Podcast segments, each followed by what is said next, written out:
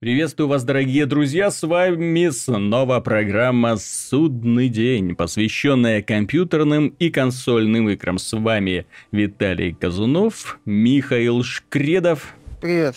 И Артем Дыдышко, главный редактор белорусского издания «Виртуальные радости». Здравствуйте. Но на этой неделе радоваться-то особо нечему к моему большому сожалению. И новости шли шокирующие с разных сторон, и убивали они подряд, в общем-то, поклонников, в первую очередь, тех игр, которые выходили. Начнем мы не со Street Fighter 5, мы к нему еще немножко вернемся. Начнем мы с животрепещущей новости. Касается она тому, что по слухам, по слухам из достоверных источников, как уверяет нас э, определенное издание, Microsoft э, планирует выпустить на PC, в том числе, помимо Quantum Break, планирует выпустить Forza Motorsport 6, Forza Horizon 3, Gears of War 4 и Scalebound. Таким образом, на 2016 год у Xbox One не остается ровным счетом ни одного достойного внимания эксклюзива. Полноценного. Да, полноценного. Естественно, поклонники этим недовольны. Естественно, ехидные пользователи PC отписывают в комментариях и ржут над поклонниками Xbox One. Поклонники Xbox One в ответ огрызаются и для того, чтобы проиллюстрировать кипящую в комментариях эм, атмосферу, я не удержусь, я прочитаю комментарий э, от нашего пользователя Acid Core, Такое количество мерзких комментариев от ПК-воров, иначе и не назвать, которые кичатся тем, что украдут игру, вызывает глубочайшее отвращение. Им дают жемчужину, короны эксклюзивов Xbox One. Надо радоваться, что не придется бокс покупать или арендовать. А они несут околесицу про то, что в Steam не завезли и тем самым их обидели. Омерзительно. Единовременный релиз на консоли и ПК, а они нос воротят, бояре проклятые. Какие же это бояре? Windows 10 им не такой, магазин им не такой. Выпусти бы Microsoft игру в Steam, ПК-бояре взвыли бы, что оценки недостаточно высокие. Нет, просто вы переживаете, что ваши драндулеты не потянут игру даже в 30 FPS на минималках, а вернуть не удастся. Вот такой он ваш ПК-гейминг. Рулетка и танцы с бубном. Именно поэтому на консолях не жалко отдать 4000 за игру, ибо она будет работать, а 2-3 тысячи на ПК можно запросто запросто спустить в мусорное ведро. Проще ведь украсть. На месте Microsoft после таких отзывов просто бы отменил релиз на персональных компьютерах. Недостойный. Понимаете, вот такие а вот страсти самое кипят. Смешное. Ну. Самые, самые большие страсти кипят от обладателей консоли Sony PlayStation 4. Собственно, ты сейчас зачитывал, э, так сказать, плач э, представителя вот этого лагеря. Самое смешное, что у нас там появилось ряд... У нас есть э, на сайте пользователей Xbox One, собственно, и на Западе я некоторые комменты пробегал. Большинство, ну, значительной части безразлично. Ну, выходит и выходит. Мы уже эту тему как-то затрагиваем. Я уже говорил, кто может обижаться на Microsoft. Человек, который покупал себе ПК игровой, посмотрел на эксклюзивы Xbox One, купил себе Xbox One, и сейчас ему говорят, извини, мальчик, Зря ты себе купил Xbox. Нет, так проблем это в этом смысле нет. То ты купил себе Xbox One, ты продал Xbox One и все. То есть это ну, то, тот товар, который легко пришел и легко ушел. Это всегда ну, ладно, можно сбыть ну, с рук. Случае... И какие бы там деньги не были, ладно, это черт с ну, ним на самом потерял. деле. Но больше всего почему-то вызывает боль это у фанатов PlayStation 4. Я не совсем понимаю, почему на самом деле.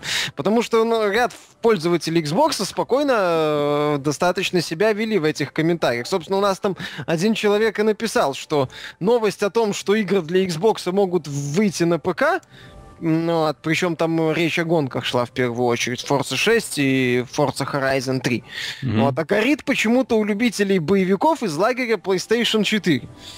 Вот в чем Ирония, так сказать. Сопереживание, понимаешь? Это именно тот процесс, когда люди чувствуют глубочайшую причастность к чужой беде. Потому что пользователи PlayStation не на, скажем так, не на э, чужом горе узнают, что такое потерять эксклюзивы в самый ответственный момент. Все-таки преснопамятны будут годы, когда PlayStation 3 летела в тартарары, когда Microsoft со, со сцены разрывала их в пух и прах, когда в эксклюзивность теряли и Tekken, и Devil May Cry, и Final Fantasy, и GTA временная, тоже уходил. Закончилась, да. да, временная эксклюзивность GTA. Там, там был плач, это на форумы проще было не заходить, потому что там разрывали просто, а, что творилось. Особенно учитывая тот немаловажный нюанс для нашего региона, который заключается в том, что PlayStation 3 была не взломана, а Xbox 360 был взломан, и, соответственно, пользователи Xbox 360, ну, не будем уже воротить нос, в массе своей популярность именно у нас эта консоль получила именно из-за того, что была взломана. И пользователи Xbox 360 получали все это на халяву, в то время как пользователи PlayStation 3 платили за свои увлечения и платили ну, приличную сумму. А, то есть это у них фантомные боли сейчас а получается? А сейчас получается, да. Знаешь, как у этого самого, у Кадимы. У Биг Босса, точнее. Раньше, да, раньше был элемент элитарности еще. Они поняли, а теряли этот элемент элитарности. Сейчас другая группа пользователей этот элемент элитарности теряет, и у пользователей PlayStation болит. Воспоминания, понимаешь, Xbox One болит не сильно, им без разницы разниц. Mm-hmm. Собственно, Xbox 360 стал популярен э, не в последнюю очередь как консоль, ну, как дешевое устройство для проигрывания мультиплатформы в приемлемом качестве. Ну вот, поэтому для, для них это, что называется, невелика потеря. Знаешь, Они, тут... брали этот Xbox, чтобы играть в игры, в том числе мультиплатформу, ну, на платформе, которая им нравится по тем или иным причинам. Все как Тут бы конец. другой момент интересен. Дело в том, что, ну, мы в прошлый раз обращали на это внимание, то, что Microsoft выпускает игру в первую очередь для Windows 10, не для старых. Так мало того, они выпускают игры не в Steam, а еще в, в своем встроенном магазине. И это вызывает закономерную раз... озадаченность. Озадаченность у пользователей PC, которые привыкли, что все игры складируются в одном месте. Чем это важно? Ну, Возможно, пользователям других игровых платформ это будет несколько непривычно, но все-таки важно, когда у тебя в одном месте э, все сообщество, все твои друзья, все твои игры, ты можешь в любой момент посмотреть на отзывы, поделиться какими-то особенностями в форуме, ну и все награды, опять же, складируются в одном месте. То есть э, Steam это супер удобная и не знающая себе равных игровая платформа. Игровая платформа, вне платформы, скажем Я так. бы сказал, это такая сервис игровая такой, социальная да. сеть уже с форумами, с отзывами, со, всем, Именно со всеми так. необходимыми ссылками. А Microsoft есть... сейчас, посмотрев на все это дело, посмотрев на то, как развивается Origin определенно, посмотрев на то, как развивается Steam, и посмотрев на ситуацию в целом на Windows 10, э, поняла, что кое-что она упустила. Упустила она следующее. Дело в том, что э, а, обладатели других операционных систем, ну, Android и iOS, э, их обладатели, Google и Apple, в свою очередь получают нехилое отчисление за продажи игр и доходы вообще, которые идут идут э, через э, их магазинчики. У Microsoft такого нету. Steam, простите, им ничего не должен. Steam им ничего не отдает. А Microsoft хочется. Поэтому они сейчас всеми силами пытаются поднимать свой виндовсовский магазинчик. Тот самый магазинчик, который никому нафиг, простите, не нужен. Потому что он э, уже потерял актуальность. Для игр он не нужен просто потому, что есть Steam, и тот набор, который он предлагает в Windows Store, это в основном казуальный шлак, который, которому место именно на мобильных устройствах. Второй момент. Э, для софта есть, простите, профессиональный софт, и этот софт э, у, каждого, у каждой компании тоже складируется в отдельном сервисе. К примеру, у Аби это Creative Cloud, и там все-все-все их продукты сразу входят в него, и тебе не нужно больше никуда лезть, у тебя все на месте, нажал на кнопочку, добавил продукт, э, нажал на кнопочку, удалил продукт, все. У тебя больше ничего не происходит. То есть все очень удобно. Компании крупные постарались для того, чтобы никоим образом не влазить в долги и ни с кем не делиться. Microsoft э, сейчас пытается поднимать свой этот самый виндовсовский магазинчик. И, возможно, у них бы что-то получилось, если бы не одно «но». Достаточно посмотреть на опыт Origin электроникартовского. Кому нужен вот этот вот магазин был бы, если бы в нем не было Battle э, фронта? Battlefield. И, и Battlefield. Ну да, именно мультиплеерных шутеров Battlefield и Battlefront. Ну, именно таких вот популярных мультиплеерных шутеров, ради которых люди постоянно возвращаются в эту игру. То, что предлагает Microsoft сейчас, это игры, которые скачиваются, играются и через неделю забываются. Все, человек прошел, скачал, забыл. Его ну, сейчас боль... этого мало, да. А сейчас этого мало. Чем популярен Steam? Dota – Counter-Strike, Team Fortress на первых местах. Три мульт супер популярные мультиплеерные игры. Люди заходят и играют постоянно. У них постоянно включен этот сервис. Чем популярен Battle.net? Там все мультиплеерные игры, в принципе. Люди постоянно держат эту, э, э, этот магазин, ну, не магазин, сервис в фоне, и он у них работает. Почему у Ubisoft не удается свой Uplay запустить нормально на PC, да вообще хоть где-то? Он такой болтается привязкой к Steam, такой ненужным аппендиксом, в котором э, наградики там можно там получить за выполнение определенных там условий. Э, чем он популярен? Ничем. Они сейчас пытаются, опять же, привязать его к э, мультиплеерным играм ну, вопросик еще остается, да, удастся ли им раскру... раскрутить Siege и удастся ли им раскрутить The Division. Они Нет, вот так за... Ubisoft прогнулась, э, она-то в Стиме присутствует. Она в Стиме присутствует, да, ну, и она не забывает присутствовать в Стиме, вот что важно.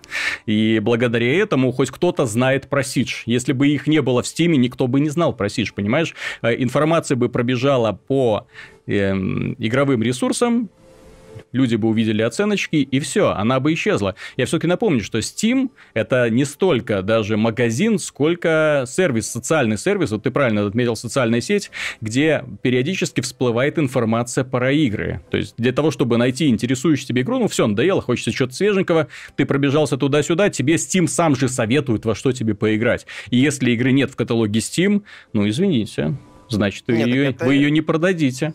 А... За, уж простите, зачем я не пойду в Windows Store, допустим, это искать большую красивую игру. Rise of the Tomb Raider, я с удивлением узнал, что она там есть. С удивлением, с большим удивлением. Я не думал, что кому-то в голову придет запихивать эту игру туда, где ее никто не будет искать.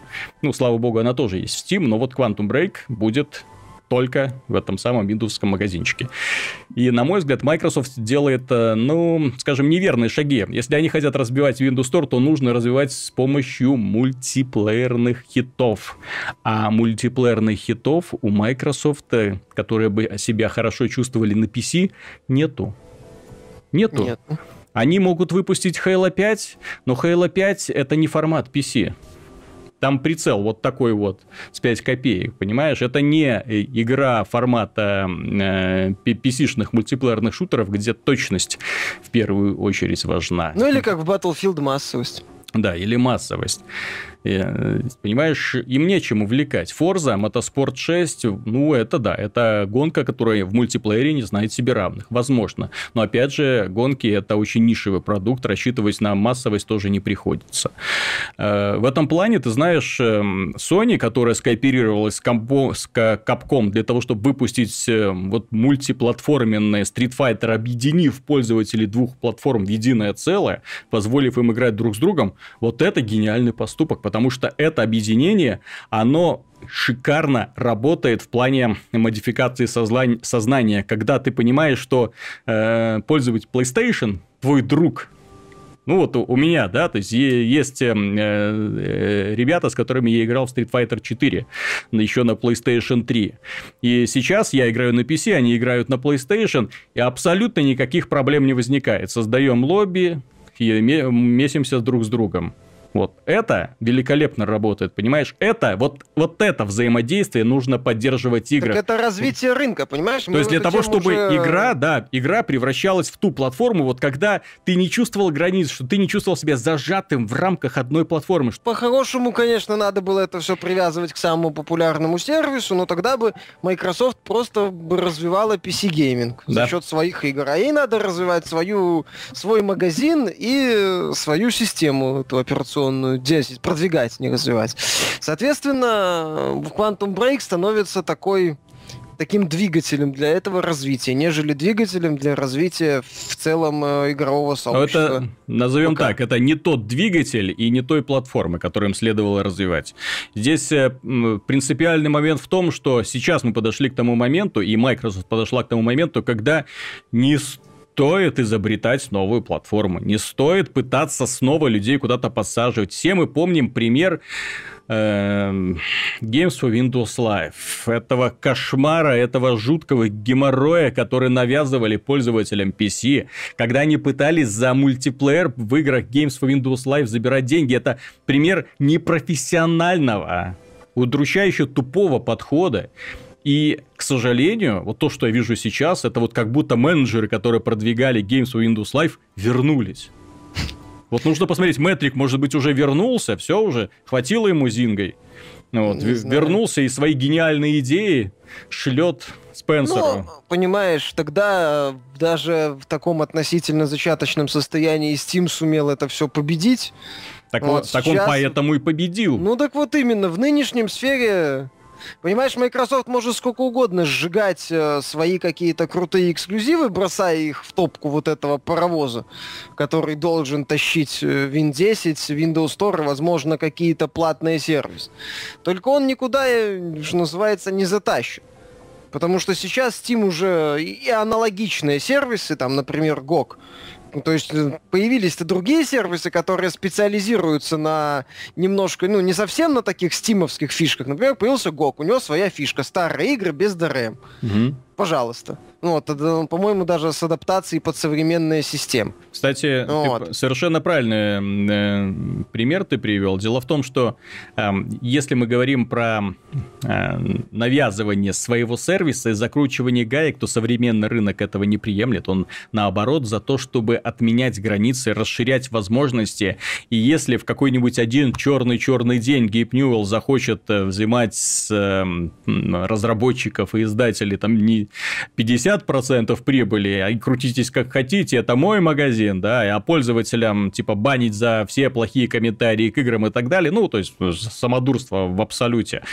Пользователи махнут, разработчики махнут рукой и уйдут в тот же самый ГОК, а поляки CD Projekt Red будут только рады такому развитию событий и подготовиться к этому новому ну, так, нахлынувшей э, аудитории. Касательно ухода в аудитории, там был, э, если помнишь, была ситуация с игрой Hatred, Угу. От вот этим отстойным шутером с видом сверху. Да, что его одно время удалили из Steam Greenlight, потом вернули, и, по-моему, да, по-моему, чуть ли не лично Ньюэлл перед создателями извинился. Угу. То есть в Valve понимают, э, что не стоит вот за счет закручивания гаек, э, ну, даже на, так, даже на таком уровне, даже на уровне тупого, отвратительного, скандального э, не, не, до, не, не до проекта, такого, который вот чисто на скандальности пытался. То есть видно, что ребята в этом плане понимают, что не надо так себя вести, ну, пытаться блокировать все, пытаться закручивать гайки. Поэтому идея Microsoft, ну, посмотрим, как она выгорит. Мое мнение, с такой политикой они далеко не уедут. Опять же, какими бы потенциально интересными не были проекты типа там Quantum Break и других эксклюзивов Microsoft, пользователь ПК найдет во что поиграть, чем себя занять. Нет, так здесь даже не в этом дело. Это они выйдут, люди их купят, люди поиграют, но это нисколько не будет способствовать популярности платформы. Точно так же, как э, Origin живет от одной части Battlefield до другой. Ну, грубо говоря. Ну, грубо у них, говоря, у да. них в промежутке выходят какие-то еще проекты, но э, без Battlefield это был бы просто мертвый магазинчик. Конечно, с одной стороны, забавно читать комментарии. Я вообще люблю подобные новости, подобные вбросы со стороны разработчиков и издателей, которые вызывают бурную реакцию в комментариях. Э, Всегда весело читать, э, даже если не принимаешь в них участие. Вот, э, но, эм, опять же, то есть здесь я наблюдаю отсутствие стратегического планирования у Microsoft, и мне это печально осознавать. У меня такое ощущение, вот реально, что они подводят Xbox One к концу жизненного пути, и при этом не знают, что им делать с PC. Они пытаются сейчас из PC делать игровую платформу. А, методами э, Xbox One, да? Мет- да, да, да, да, да. То есть именно методами вот этого Games for, Games for Windows Live. Вот. Еще не хватает, если они еще платный мультиплеер ведут. Ну, как бы между прочим. Как бы Ну, между Все, прочим. все посмеются на ПК. Мгм. Ржач будет стоять такой, что Microsoft мало не покажется. Кстати, да, чем может, например, еще Гейб Ньюэлл закрутить гайки? Платный мультиплеер в Steam. И все, и люди посыпятся в какой-нибудь... э, А, коп. э, понимаешь, никуда они не посыпятся. Это неудачи. Мы уже, я тебе уже привел пример хейтер. Вот тебе еще пример Нет, так платные я- моды. Помнишь? Нет, так я по- а- абсолютно понимаю, что Valve этим никогда не будет дело, так, заниматься. э, платные моды еще можно вспомнить. Мгм. Которые попытались, сколько там они просуществовали? День, два? Неделю, Ну да. я уже точно не помню. Там какое-то смешное было время их существования. После чего они свернули и сказали, поняли, все понятно, будем переделывать, будем смотреть. Понимаешь, э, не будь Valve, э, руководство Valve во главе с Ньюэллом и компания в целом гибкой, не будь она, не, не умея она чувствовать, так скажем, аудиторию и действовать во благо этой аудитории, в том числе. Понятно, что есть оговорки, есть э, странные решения и так далее, но в целом-то они правильно делают. Если бы они не были такой компанией, то Steam бы не стал тем, кем он стал. Он же начал развиваться, мы это уже неоднократно говорили во времена, когда ПК-гейминг находился в коме, по сути. Ему не хватало только контрольного выстрела в голову.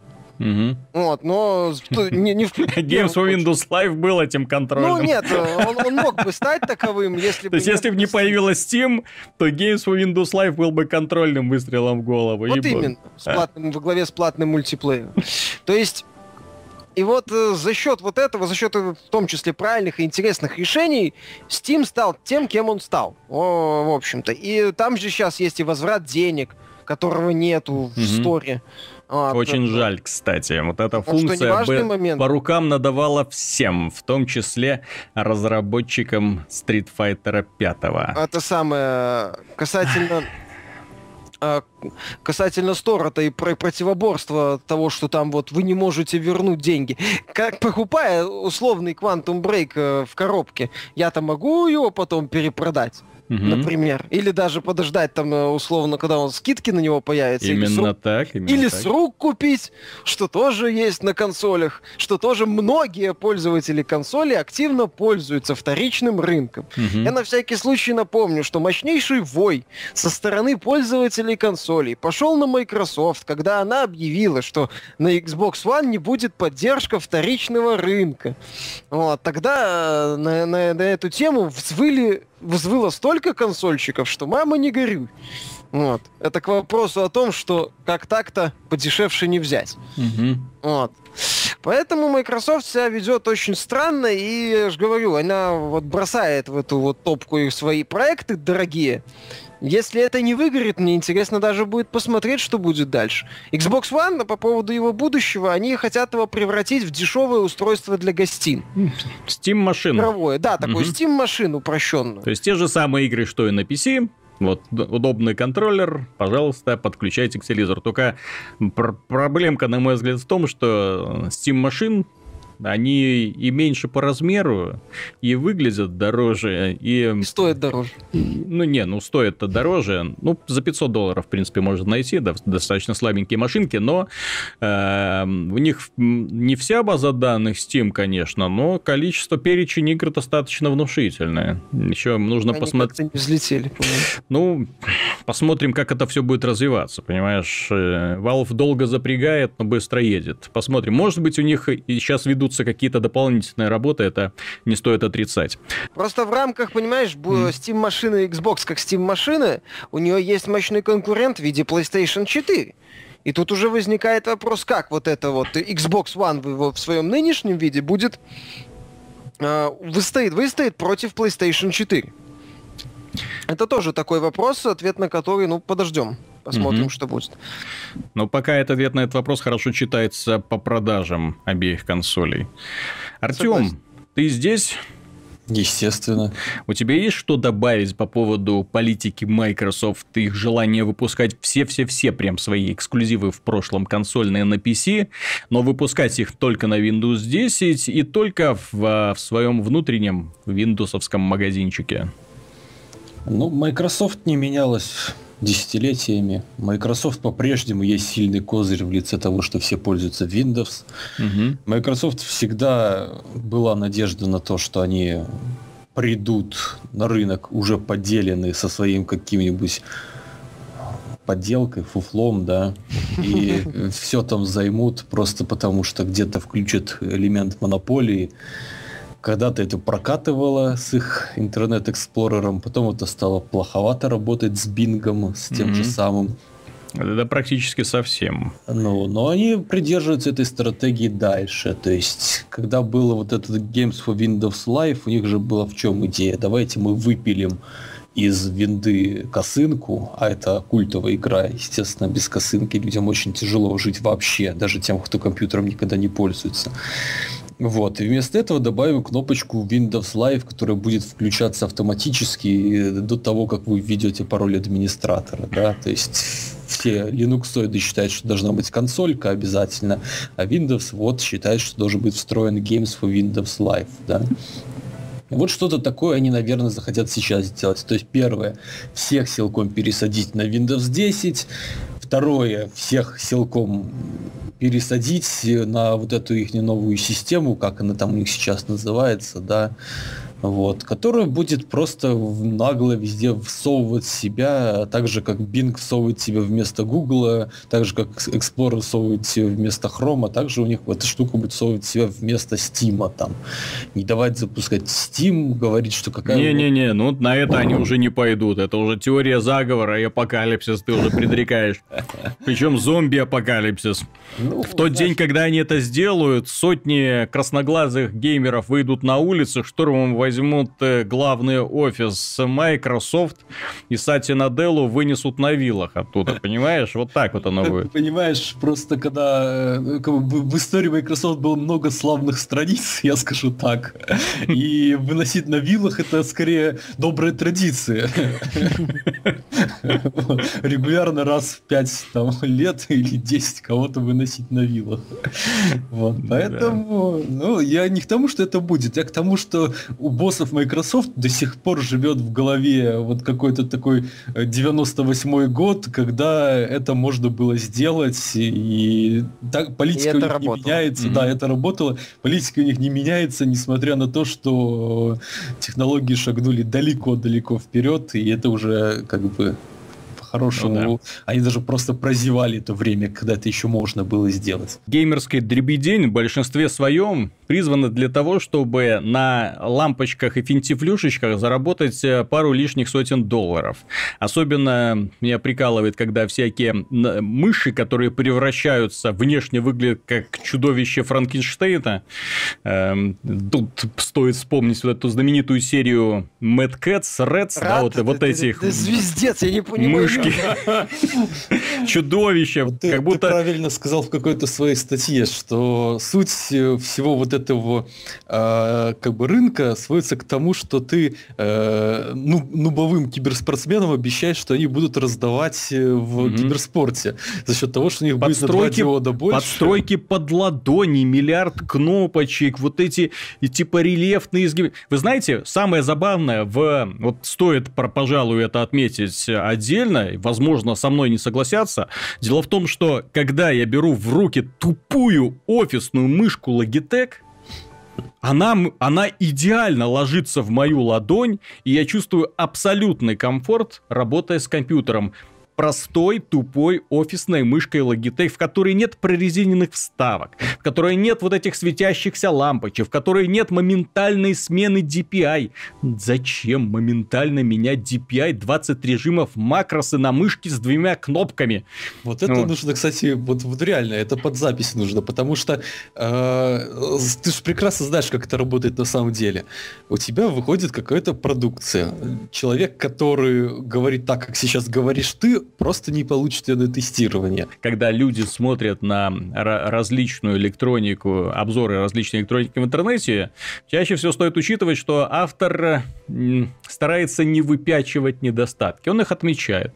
Профессиональный автор это, несомненно, отмечает, но есть э, же такой замечательный способ, как сглаживание углов. Это когда ты э, отвратительная, вот просто тебе кажется отвратительная форма, ты ее называешь не совсем удобная, да, или на любителя. Вот это вот э, знаменитая фраза «на любителя». То есть, когда тебе что-то не нравится, ты пишешь «на любителя» и все. И как бы можно идти. Э, доверять в то же время так называемым интернет-блогерам тоже не получается, потому что эти ребята часто тоже за вполне определенную сумму посещают разные мероприятия и обозревают э, устройства опять же, за вполне определенную сумму. Э, доверять можно, знаешь, тем людям, которые покупают эти э, мышки, покупают наушники и приходят домой, начинают, записывают на дебильные камеры, да, ну, в массе своей, вот, и делятся каким-то своим мнением в блогах, именно как э, отношения на форумы выходят, начинают расписывать недостатки. То есть, за таким мнением к сожалению, приходится охотиться. И как ни странно, когда я делаю выбор какого-то электронного устройства для покупки, я не читаю обзоры. Я не захожу, скажем так, на какие-то профессиональные ресурсы. Я захожу в какой-нибудь Яндекс Маркет и читаю отзывы людей по данному конкретному продукту. И, как правило, там всплывают все шероховатости от пользования, все шероховатости от знакомства и так далее. И вот это приходится учитывать. И именно этих моментов, которые отмечают люди там, я не вижу ни в одном обзоре к моему большому сожалению. Поэтому, э, возвращаясь к теме профессиональных геймерских вот этих вот прибамбасиков, э, для меня загадка остается, зачем нужны все эти иллюминации, подсветки, э, 100 тысяч разновидностей механических клавиш, да, мышки, которых вставляют тоже непонятное количество всех этих дополнительных кнопочек. У меня просто в голове не укладывается, зачем это нужно. Примерно то же самое, как сейчас пытаются продвигать э, смартфоны, да? То есть э, эволюция смартфонов довольно быстро достигла своего пика. Вот они появились сколько? 10 лет назад. Ну вот. И трын-трынь, и все и развились до своего максимума в плане, ну, то экраны HD, процессоры быстрые, оперативной памяти, да сколько хочешь можно засунуть, э, встроенной памяти то же самое, нормально все, что еще нужно? Ну и начинается встраивание всяких инфракрасных сенсоров, теплодатчиков, визоров, барометров, это и всего прочего, то, что обыкновенному пользователю в массе своей не нужно, но это позволяет производителям назвать следующее устройство новым поколением и революционной идеей. Ну, да вернемся мы к играм. Наконец-то Миша тут у нас прошел дополнение к замечательному зомби-киллеру Dying Light, игре, которая совмещает элементы приключенческой игры, ролевой игры и такого лютого боевика от первого лица. В The Polluin разработчики нарисовали огромную локацию, также они добавили транспортное средство, возможность кооперативного прохождения. И что же у них получилось, Михаил?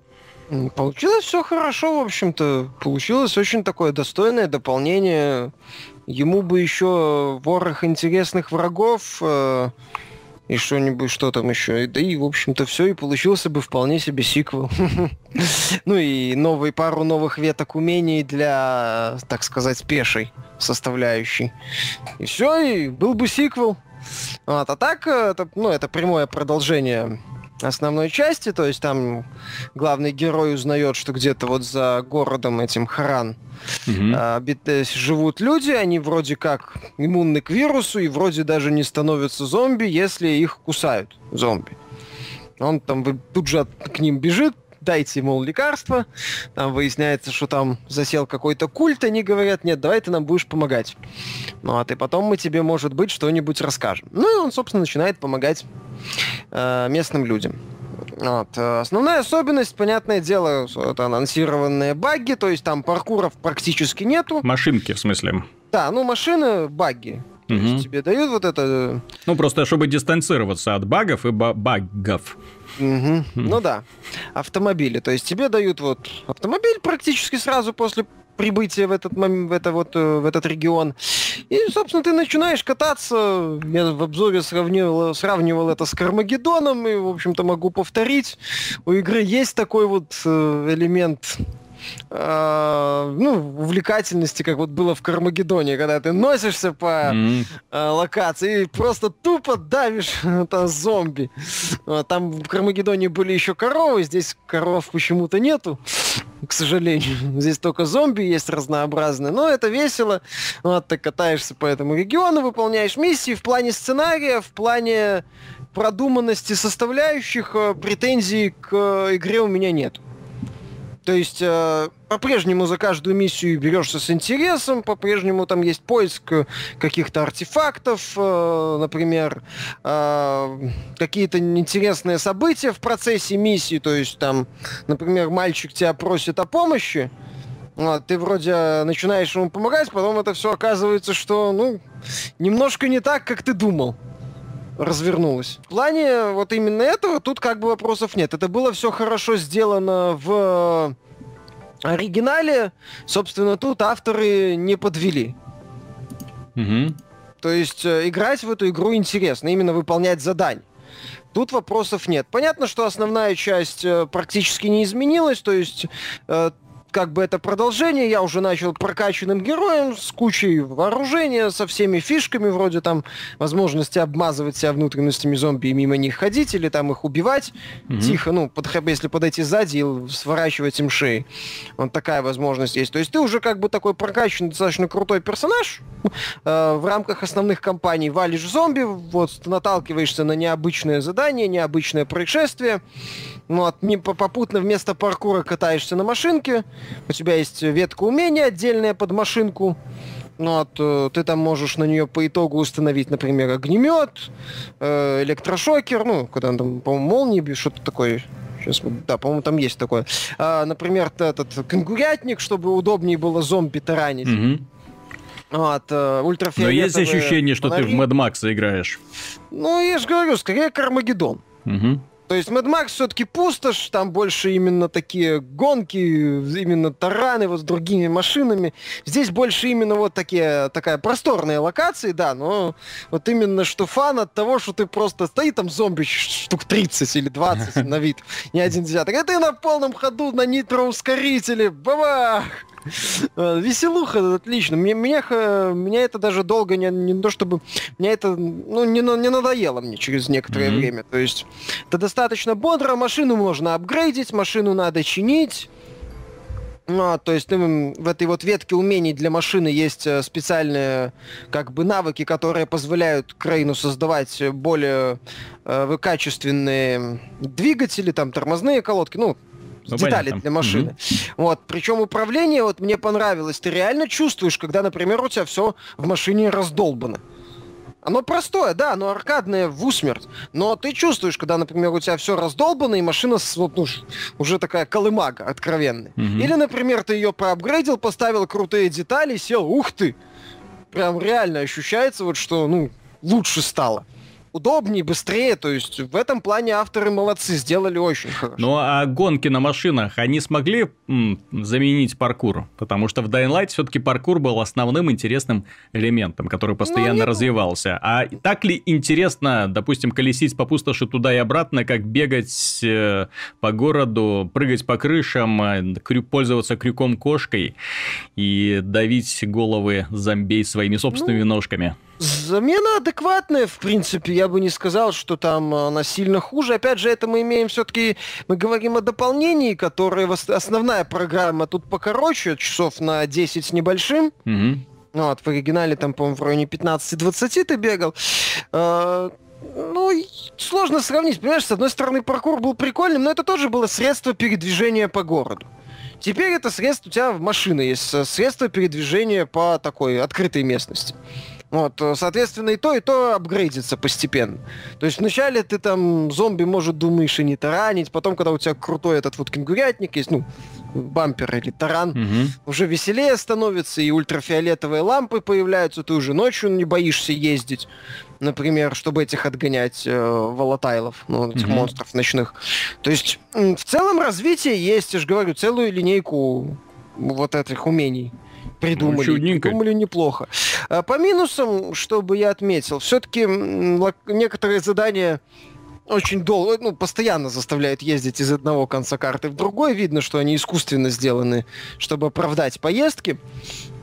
Что немного раздражает еще, э, вот во время паркура ты ж, по сути, ну, мог спокойно подбирать все, что плохо лежит. Мгм. То есть ты, ну, этот Крейн спокойно все собирал, прыгал, там, заходил куда хотел. А здесь ты вроде ездишь, тебе нужно еще бензин под- ну, Мгм. собирать из э, разбитых машин. И специальные э, эти самые, ну, ингредиенты, так сказать. Компоненты для ремонта. Отвертки, по-моему, называется. И отвертки тоже надо добывать из разбитых машин. То есть ты едешь, видишь кучу разбитых машин, остановился, вышел, собрал. Потом опять сел, поехал, остановился, вышел, собрал. То есть такой вот элемент, ну, как бы передвижение и собирательство, они эм, разъединены. Но это сейчас, к сожалению, хорошо знакомо тем людям, которые в современных играх пересаживаются на лошадей в открытом мире, на прочие транспортные средства, и их вынуждают, да, то есть периодически спешиваться, что-нибудь собирать травки. Мне, кстати, в Ведьмаке этот элемент тоже не сильно-то радует, э, из-за того, что на лошадке ты едешь, а вокруг тебя травки, травки, травки, и хочется так все собрать, но ты не собираешь, потому что тебе просто в лень, знаешь, спешиваться, собирать, снова залазить, проезжать 100 метров, снова спешиваться, куда-то идти. Ну, это элемент многих, да, таких игр, где транспортировка. Но здесь, если мы говорим, например, о высоком уровне сложности или об Мгм. уровне сложности Nightmare, который здесь появился, ну, там это враги мощнее, ресурсов меньше. То есть, когда еще элемент выживания становится принципиальным, ну, в Ведьмаке это, в принципе, тоже, чем выше уровень сложности, тем Именно мощнее так, вот да. это вот давление идет. Здесь вот этот вот момент присутствует. Опять же, ведь, ну, если брать другие игры, там песочницы, они, как правило, не боевые, то есть там не, не- не- веро- есть вероятность, скажем так, натолкнуться на врага. Здесь песочница по большей части боевая, то есть ты можешь хрен знает откуда наткнуться на зомби. Или вот эти вот бегуны появляются, которые на громкие звуки реагируют, машина, понятное дело, гудит, вот, и они могут откуда ни возьмись появиться. То есть э, тебе надо будет еще от них отплевываться. Поэтому здесь этот элемент ну, чуть сильнее давит, но я бы не сказал, это уже какие-то такие субъективные ощущения. Ну, вот этот элемент с собирательством, он присутствует. В принципе, все. То есть вот я, если брать по мелочам, ну, я бы еще отметил систему возрождения. Здесь вот эти дома, сейфхаусы расставлены далековато, ну, поскольку локация большая, но э, по миру раскиданы еще охотничьи вышки. Их активировать не надо, они просто так называются. Вот. э, И если ты ум- умер, то ты воскресаешь на какой-нибудь близлежащей охотничьей вышке. Ну вот, но автомобиль значит, почему-то рядом с тобой не воскресает. Мгм. Ну, вот, то есть и ты где-нибудь можешь воскресить там в 400 метрах от автомобиля и бежишь по прямой, Ну, без понятно. паркура, то есть, да, это, это вот раздражает. Э, Под паркур там есть отдельный городок, маленький такой. Вот, э, ну и, в общем-то, все. Опять же, мне понравилось э, э, там больше, ну это больше под кооператив, там появились боссы. Ну, это такие зомби, у которых жизни такая полоска внушительная. И к которому, когда я один подбежал, даже на харде, Легендарный монстр. да, то есть они Мгм. такие супер бронированные. Вот я в, одного в начале не сильно прокачанный еще когда начал играть, в, в дополнение наткнулся, разразил в него обойму, посмотрел, сколько я у него снял жизни, понял, что тут надо объединяться, так сказать, чтобы с ним что-то сделать, и пошел. Вот. То есть появились боссы, появились рейды в эти э, логово, ну, вот этих Мгм. ночных монстров. Тоже достаточно сложный, особенно если днем, где этих, когда там эти монстры тусуются. Вот, то есть занятий для кооператива хватает, на самом деле. А, ну, нужно, есть, понятное дело, заезды по контрольным точкам, гонки, там еще всякие такие испытания с учетом машины. То есть в компании машины это как, по сути, паркур в оригинале. Это скорее просто, чтобы побыстрее доехать. Ну, вот, но дополнительные испытания для машинки присутствуют. То есть, если тебе там не хватает компании основной, пожалуйста, угу. дополнительные Нет, так в любом случае, тут же понимаешь, в чем главный бонус этой игры? В том, что э, этот год начался очень плохо. Стоит отметить, что не вышло ни одного крупного проекта, опять же, сравнимого с э, Dying Light, который вышел в прошлом году в январе, если я не ошибаюсь. И благодаря этому продажи очень неплохо подскочили вверх э, всего. Э, ну, и на консолях, и это в отчетах финансовых компаний очень четко заметно было то, что в этом январе, к сожалению, продажи упали, потому что не вышло ни одного хита. А сейчас уже месяц февраль, и мы имеем дело с дополнением для Dying Light. И вторая игра, которая сейчас возбудила глубоко всех поклонников и не поклонников игр, называется Street Fighter 5. Мы про нее уже достаточно много поговорили. У нас есть где-то час мы о нем говорили уже в подкасте соответствующем, и обзорчик есть у нас на сайте. Здесь стоит отметить э, один нюанс, который меня очень сильно беспокоит, и нюанс, который, ну, многие люди могут, э, скажем так, на него махнуть рукой, но э, не получается. Дело в том, что Street Fighter 5 который вышел вот на днях и который обещал стать пятой частью, на самом деле является даже не заготовкой даже не потенциальной игрой, которая раскроется когда-нибудь.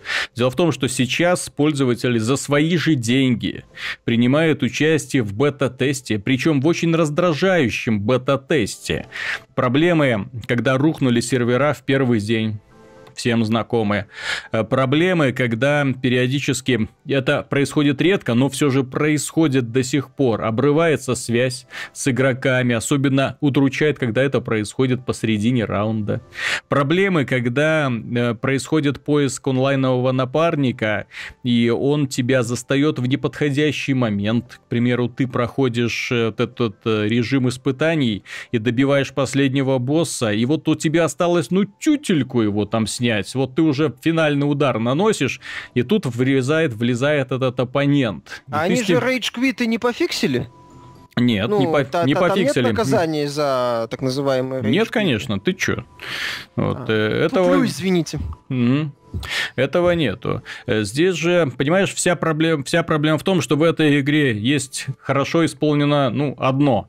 Сетевой код сетевой код в мультиплеерной игре. И я бы сказал, окей, ребята, вы все сделали правильно, но есть другая проблема. По, не только сетевой код достоин внимания в мультиплеерной игре, нужно еще и удобство, Нужно еще организацию лобби сделать. Нужно еще сделать интересные мультиплеерные режимы. Нужно стимулировать людей объединяться в команды. Где режим турнира, в конце концов, чтобы 8, например, человек могло заходить в одно лобби, друг с другом сражаются и доходят до финала. Где это все? Нету. Понимаешь, то, что они объединили пользователей PC и PlayStation 4, это достижение, выдающееся достижение. Но они не продумали вообще... В остальном они не продумали ничего. В игре ничего нету. Режим выживания, у меня глаза на лоб полезли, когда я увидел, что оказывается там не бесконечность, да, но что-то около того ну, на легком сложности 10 противников, на среднем, э, на средней сложности 30 противников, на высокой 50 противников нужно победить, и на максимальный 100 противников нужно получить, победить для того, чтобы получить там пустяковую награду. Там новая расцветка для костюма или иконка э, для персонажа. Новый титул для персонажа. Так простите меня, 100, пройти 100 боев э, и не допустить при этом ни одной ошибки, причем э, рандомные бонусы между раундами, когда тебе могут восполнить здоровье, а могут и не восполнить здоровье, тоже очень сильно напрягают. Вот, и благодаря этому режим выживания он становится просто бесючим. То есть это тот режим, который ты не хочешь заходить, потому что это он тебя раздражает, он тебя бесит. В случае проигрыша ты откатываешься на начало, вот допустим, да, ты проходишь 49 боев на высокой сложности, тебя убивает там предпоследний враг, и ты начинаешь с самого начала, при том, что знаешь, что первые 30 боев там вообще ни о чем, противник э, искусственный идиот и ничего тебе не может противопоставить, но тебе придется все это пройти заново. Они не продумали даже такой момент, как интересность, они не продумали такой момент, как э, стимуляция игроков э, сражаться с компьютером. Потому что что хочется сделать, это просто забыть, что здесь есть вообще сингл. Просто забыть. Потому что он реализован отвратительно. То есть тот режим выживания, который есть, он критики не выдерживает. В нем смысла нет. То есть и самое печальное, что когда ты проигрываешь, у тебя вообще никакого бонуса нет. Тебе ни опыта не добавляют, тебе не добавляют денег, тебе не добавляют ничего. Ты просто тратишь свое время. Полчаса. Спустил в унитаз. И все. Так проще в, в мультиплеере сидеть, потому что в мультиплеере там даже за проигрыш твой уровень понемножечку растет. Выиграл, добавили немножечко монет. Там хоть какой-то прогресс чувствуется. А сингл здесь просто даже... Я не знаю, для чего он здесь. Он пр- просто поиздеваться над игроками. То есть, Там э, будет же двухчасовая кампания когда-то в, бес- в формате бесплатного Мгм. DLC. На час-два, этот продюсер сказал. Ну да, да, да. Если он будет, опять же, в формате того, что здесь сейчас есть, вот этих вот э, криворуких художников, которые взяли в руки карандаши и пошли рисовать компанию в Street Fighter 5, от наказать бы стоило, потому что рисунки, ну вот именно такой вот э, из детского сборника «Я учусь рисовать аниме». Понимаешь, вот именно такой вот формат. Большеглазые э, люди, минимум деталей, и минимум картинок, что самое печальное. Как я уже отмечал, делать неанимированные картинки в качестве сюжетной истории – это мавитон, это, это, это не то, что несовременно, это бред в высокобюджетном продукте, который продается за полную стоимость и который продают за 30 долларов еще и DLC одновременно с выпуском. Ну не бред ли это? Но зато ты можешь всех игроков открыть это самое за внутриигровую валюту. Плюс, да, еще, кстати, один маленький нюансик. Всех игроков вы можете открыть за внутриигровую валюту. Окей, честно. Вот fair play, капком, как говорят американцы. Но есть один маленький нюансик. Персонаж, э, судя по просочившейся информации, опубликованной на одном ресурсе, я там э, увлекся информацией, там опубликовали вроде бы данные от Capcom. Я со стопроцентной вероятностью говорить не могу, потому что официального заявления не видел, но э, персонаж будет стоить один 100 тысяч внутриигровых кредитов. Костюмчик для персонажа в магазине, который еще не открылся внутриигровом, будет стоить 40 тысяч внутриигровых кредитов. А теперь, внимание, вопрос. Сколько придется копить 100 тысяч игровых кредитов, если за один бой вы получаете где-то 50 монет? Ну, за победу в мультиплеерном матче. Зато ты будешь гордиться тем, что ты смог получить сам. Пони- Должен быть настоящим хардкорщиком. Тут можно гордиться, можно не гордиться, но вот эта вся эта возможность оборачивается одним простым фактом. Ты можешь или э, долбиться в интернете до умопомрачения, до потери пульса, и а, а можешь не долбиться, можешь заплатить 6 долларов и купить персонажа. И я уверен, что ну, многие люди это сделают. Но опять же, мы говорим про эту игру. Если бы Street Fighter был условно бесплатной игрой, у меня бы вопросов к нему вообще не было. Но, к сожалению, он не условно бесплатная игра. Он игра, которую требует вполне конкретной суммы, вполне конкретных денег. Создатели которые потеряли берега. Ну, как бы совсем потеряли, я бы сказал. Это первый раз вообще на моей памяти, когда разработчики выпускают игру, в которой контента вообще нет. Есть 6 персонажей, один мультиплеерный режим. Ну, ранговые эм, бои, не ранговые бои, какая разница? Все равно это один режим. Просто один учитывается твой ранг, другом не учитывается твой ранг. Все, Правила это те же. правила те же самые, да. И все. И вы э, это продаете за э, 60, допустим, долларов в Америке, накручиваете сразу же DLC на 30 долларов и при этом это DLC, вы как бы говорите, ну, вы можете это все купить за внутриигровую валюту. Просто никто не поясняет, что для этого вам придется до кровавых мозолей стереть себе пальцы, чтобы заработать э, не, не нового персонажа заработать костюмчик. А зная Capcom, они самые интересные, самые экстравагантные, самые милые костюмчики приберегли под конец. Само собой. То это, есть это- ну, традиционная политика, понимаешь, Виталик, то, что ты описываешь, это типичная политика среднестатистического фри-то-плея. То есть мы выпускаем, ну, относительно неплохую основу. Вот, а мы еще говорим пользователям, ну, формально вы можете заработать все это в игре.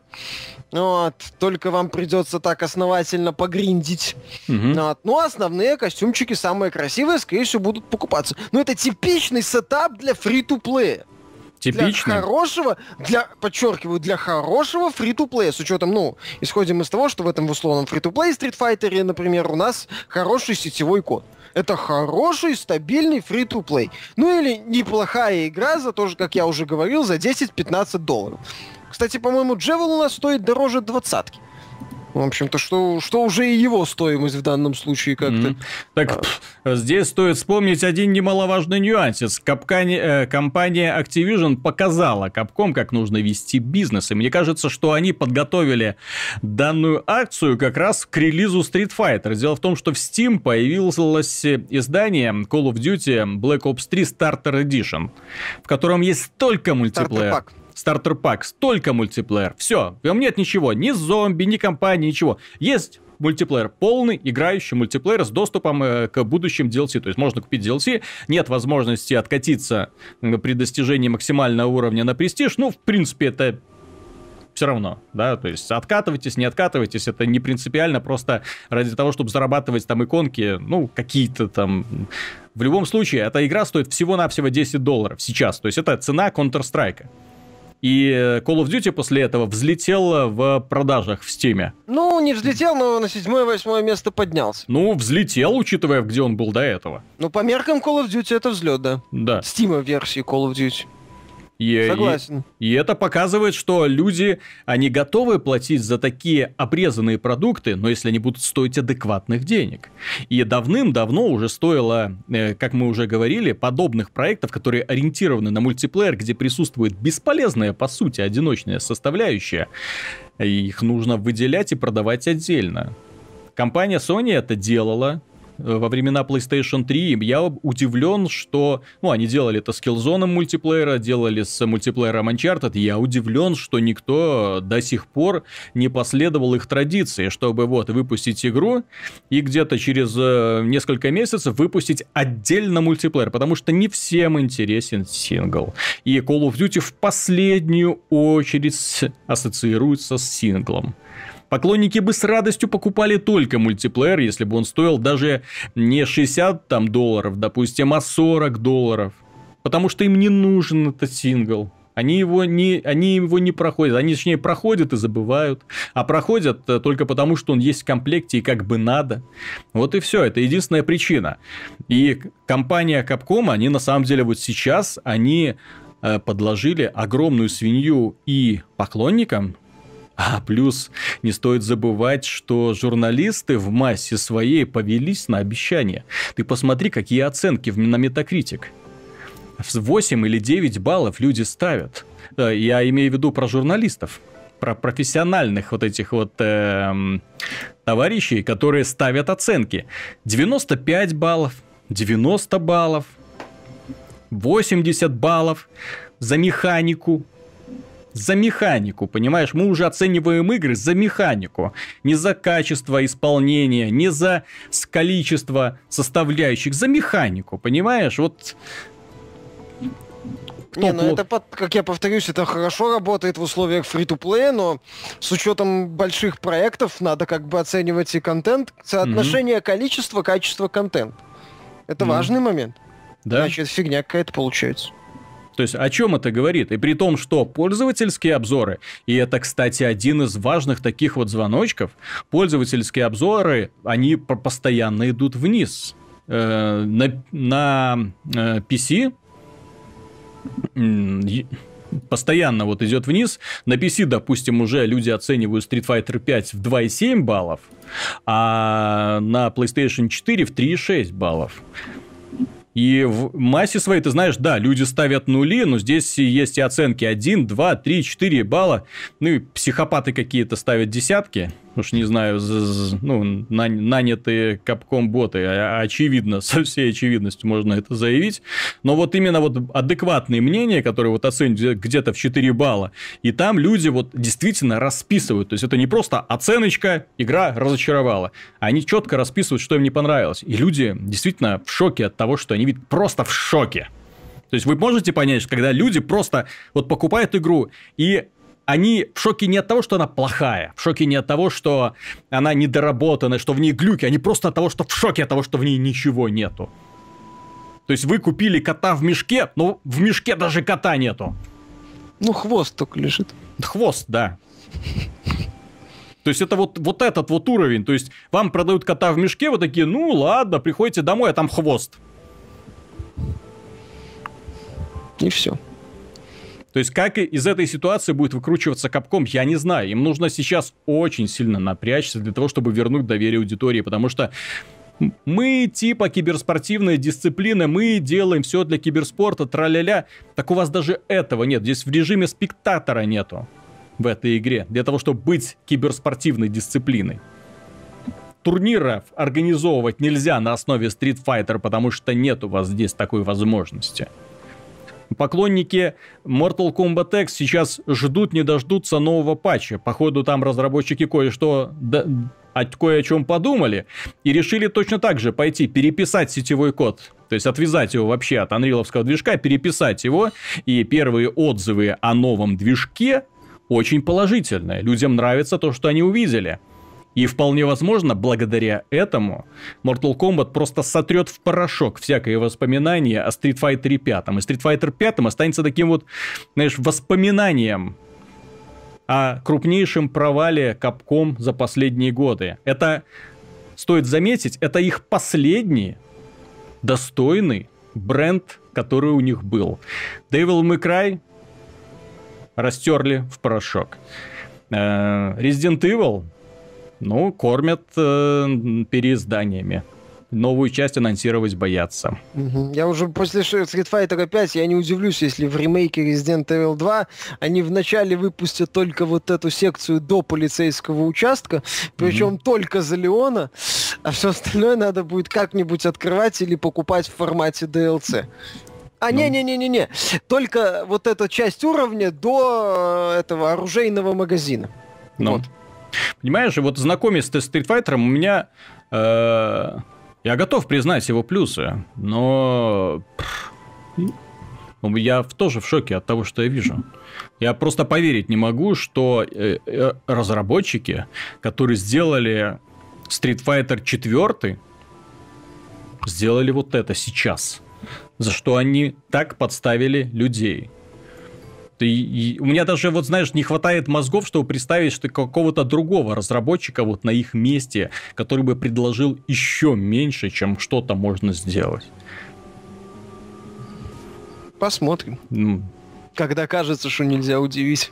Ну вот, вот после к, к издания Capcom уже мне меня, ну, знаешь, они должны сейчас глубоко вот это тот шаг, который нужно вот будет сделать, это перевести игру во фри-то-плей, а всем, кто купил, подарить все костюмы всех персонажей из двух грядущих сезонов. Просто знайте, что они у вас будут. Вот это будет справедливо. Вот это будет по-мужски, сейчас, понимаешь? Сейчас. Да. Я думаю, что они еще анонсируют дополнительных персонажей, а потом выяснится, что Season Pass ой, подорожает, э, как в случае с Fallout 4, раза в полтора. Ну, кстати, не мож, не можно и про Fallout поговорить. Непредсказу... Не надо, Виталик, недооценивать непредсказуемость тупизны. Кстати, про Fallout, да, можно поговорить тоже заслуживает внимания. Вот это неожиданный шаг Bethesda, которые решили, вау, ребята, у нас внезапно появилось столько планов по поводу Fallout 4, что мы решили с 30 долларов поднять цену сезон пасса до 50.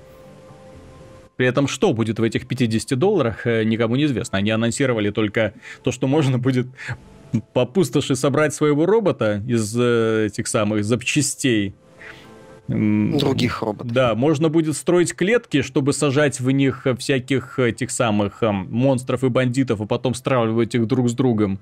Типа такая покемономания в мире Fallout. Покемоны ну, сетевая игра. Да. Мне интересно, у Бесезды хоть когда-нибудь хоть один хороший аддон был к их игре? Ну... Шиверин Айлс, если я ничего не Ну да, Шиверин Для Oblivion. Он оригинальный был такой, скорее. Но учитывая, что Oblivion был таким движком, который там такая была тонкость техническая. В Construction сете для Моровинда можно было использовать только определенные магические эффекты и вешать их там на вещи, на заклинания, на энчант. А в Обливионе можно было использовать э, любые скрипты и вешать их эффект на любые предметы и все думали, что ну когда же это будет использовано. Mm-hmm. Они выпустили Шаверин Айлс, где есть, по-моему, один меч, да, с каким-то эффектом. Ну там, короче, пять шмоток, где что-то такое повешено, да, и, ну там заклинание вызов дождя что-то есть там. В общем, да. И да, для, для DLC это хорошо, но все так спросили, это вот все, что вы смогли сделать с новым движком, mm-hmm там был, еще напомню, в Oblivion генерация уровней автоматическая, тоже совершенно не была использована. Они Шави Найлс нарисовали с нуля от руки. Ну и да, Радиан ТАИ, который тоже там не использовался, там были дичайшие, дичайшие скрипты. Вот. То есть, конечно, Шави Найлс приятно вспомнить, потому что там был Шигарат. Но в общем целом у них выходит всегда стандартно огромная игра, например, Моровинд. Потом выходит Трибунал, который все смотрят. Так, хорошо. Moon. Так, ясно. Выходит Oblivion. К нему выходит Knights of the Nine.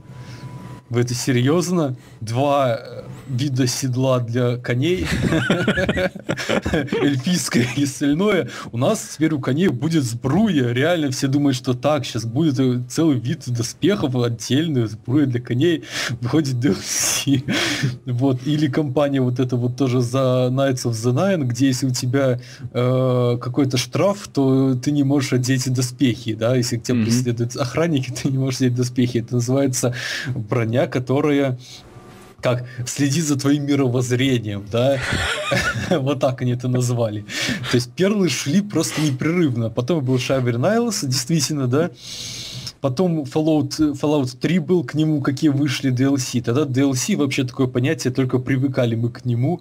И такие оценки во всех игровых изданиях, там 20, там 35, потом что-то они учли свои ошибки, наконец-то их исправили, оценка 58. Там Point вроде неплохой был, говорят. Ну, да, говорят. Два часа геймплея, три часа геймплея, при том, что в самом Fallout за два часа ты успеваешь только понять, э, как здесь э, строить вот этот вот домик из жести. Да? Вот. В общем, ну просто вот реально в Bethesda, конечно, были просветления, но это такая компания, которая просто не делает никогда ничего в аддонах вообще. И целый сезон подписаться на них, ну, не, не за 60 долларов, а бесплатно, я бы очень-очень подумал. Ну, это да, тут ты понимаешь... понимаешь них... а... Ну, говори. Ну да, сейчас закончу просто с этими дополнениями. Они же там в этот состав будет еще одно такое большое дополнение за 25 долларов отдельно, где персонаж отправляется на остров, и на этом острове будет расследовать э, какое-то преступление. Так вот, э, это дополнение они описывают как самая большая новая локация в рамках дополнений из когда-либо созданных компанией Bethesda. Понимаешь? А вот Если такой вот подход. генерируется наполовину рандомно, и они могут просто поставить на ночь комп, нажать кнопку Generate mm-hmm. и сделать там больше, чем сама оригинальная карта Fallout. У них э, вся, ну как бы, я за что люблю беседу. Я сказал за то, что я ее не люблю. Люблю я за то, что они э, одни из немногих, кто делают по, по такому принципу чистый стол, на нем механики, механики, возможности именно движка, которые работают, где бы ты их не запустил там пускай ты их запустишь совершенно в чистом, на чистом листе. И игрок с этими механиками как-то взаимодействует. Если бы они анонсировали новую механику какую-то, действительно, тогда можно было бы говорить, что это дополняет игру. Например, возможность собирать роботов везде на протяжении всего сюжета игры из компонентов, которые уже разложены везде. Это бы добавило насыщенности. Но сама идея э, The Elder Scrolls, а Fallout 4 это, конечно же, The Elder Scrolls, э, предполагает, что ну, нету смысла мерить все в локациях, в часах прохождения, в каких-то в квестах. Это не та игровая серия. Угу. Но я соглашусь, да, здесь именно важно наполнение все-таки осо- новыми особенностями механики. Здесь не имеет значения, мы добавили супер огромную новую локацию, а наполнение, да, что вы добавили в рамках сюжета, что вы добавили в рамках дополнительных миссий, оружие, броня, взаимодействие, какие-то способы Сценарий с вменяемый LPC. в заданиях. Ну, возможно, вот в этом дополнении оно как раз и будет. Ну, во всяком случае, вот этот вот подход, типа, покупая DLC сейчас, ну, Season Pass сейчас, чтобы не заплатить вдвое больше потом, ну, смешно, знаешь. Вот, Мне, э... мягко говоря, не нравится. Понимаешь, Виталик, смотри, что они Все предлагают. Это превращается в магазин на диване какой-то. Ну, давай. А, это в какую-то хрень превращается. Понимаешь, э, с одной стороны, меня предлагают купить сейчас, только сегодня, за 30 долларов, вот этот Season Pass, куда войдут еще дополнительные DLC. Угу. А какие там будут дополнительные DLC? Какой план у них? Мы получится? не знаем. Что там? Мы не знаем. Вот в том-то и дело, понимаешь? Это потом у нас там вспоминали Гуфовского. Ты что, тупой? Это пятое DLC, оно не входит в Season Pass. Да-да-да-да-да-да-да. Да-да, вот такая же фигня может случиться. То есть, э, например, мне интересен вот этот вот э, Far Harbor дополнение, потому что эти два дополнения, они к Fallout и к ролевой составляющей имеют, мягко говоря, никакое отношение, mm-hmm. и мне они не интересны. Еще Но, один способ э, облазить весь мир поисках очень, частей для роботов и всех покемонов. Ну. Очень увлекательно. Покемонов я в покемонах буду заниматься поиском. Как... Повторяю, покемоны игра сетевая. Вот. А, а здесь, э, да, Харба, так он стоит почти как весь Season Pass. На 5 долларов всего лишь дешевле. То есть мне как бы есть желание купить Season Pass. С другой стороны, Мало ли, что там не будет дополнений, мало ли меня Far Harbor, ну ладно, если он меня разочарует, уже мои проблемы. Но мало ли в следующем, э, следующее 3 DLC это будет э, Робот 2, Робот 3, Робот 4. Вот, и да, и гладиаторские бои сезон 1, 2, 3.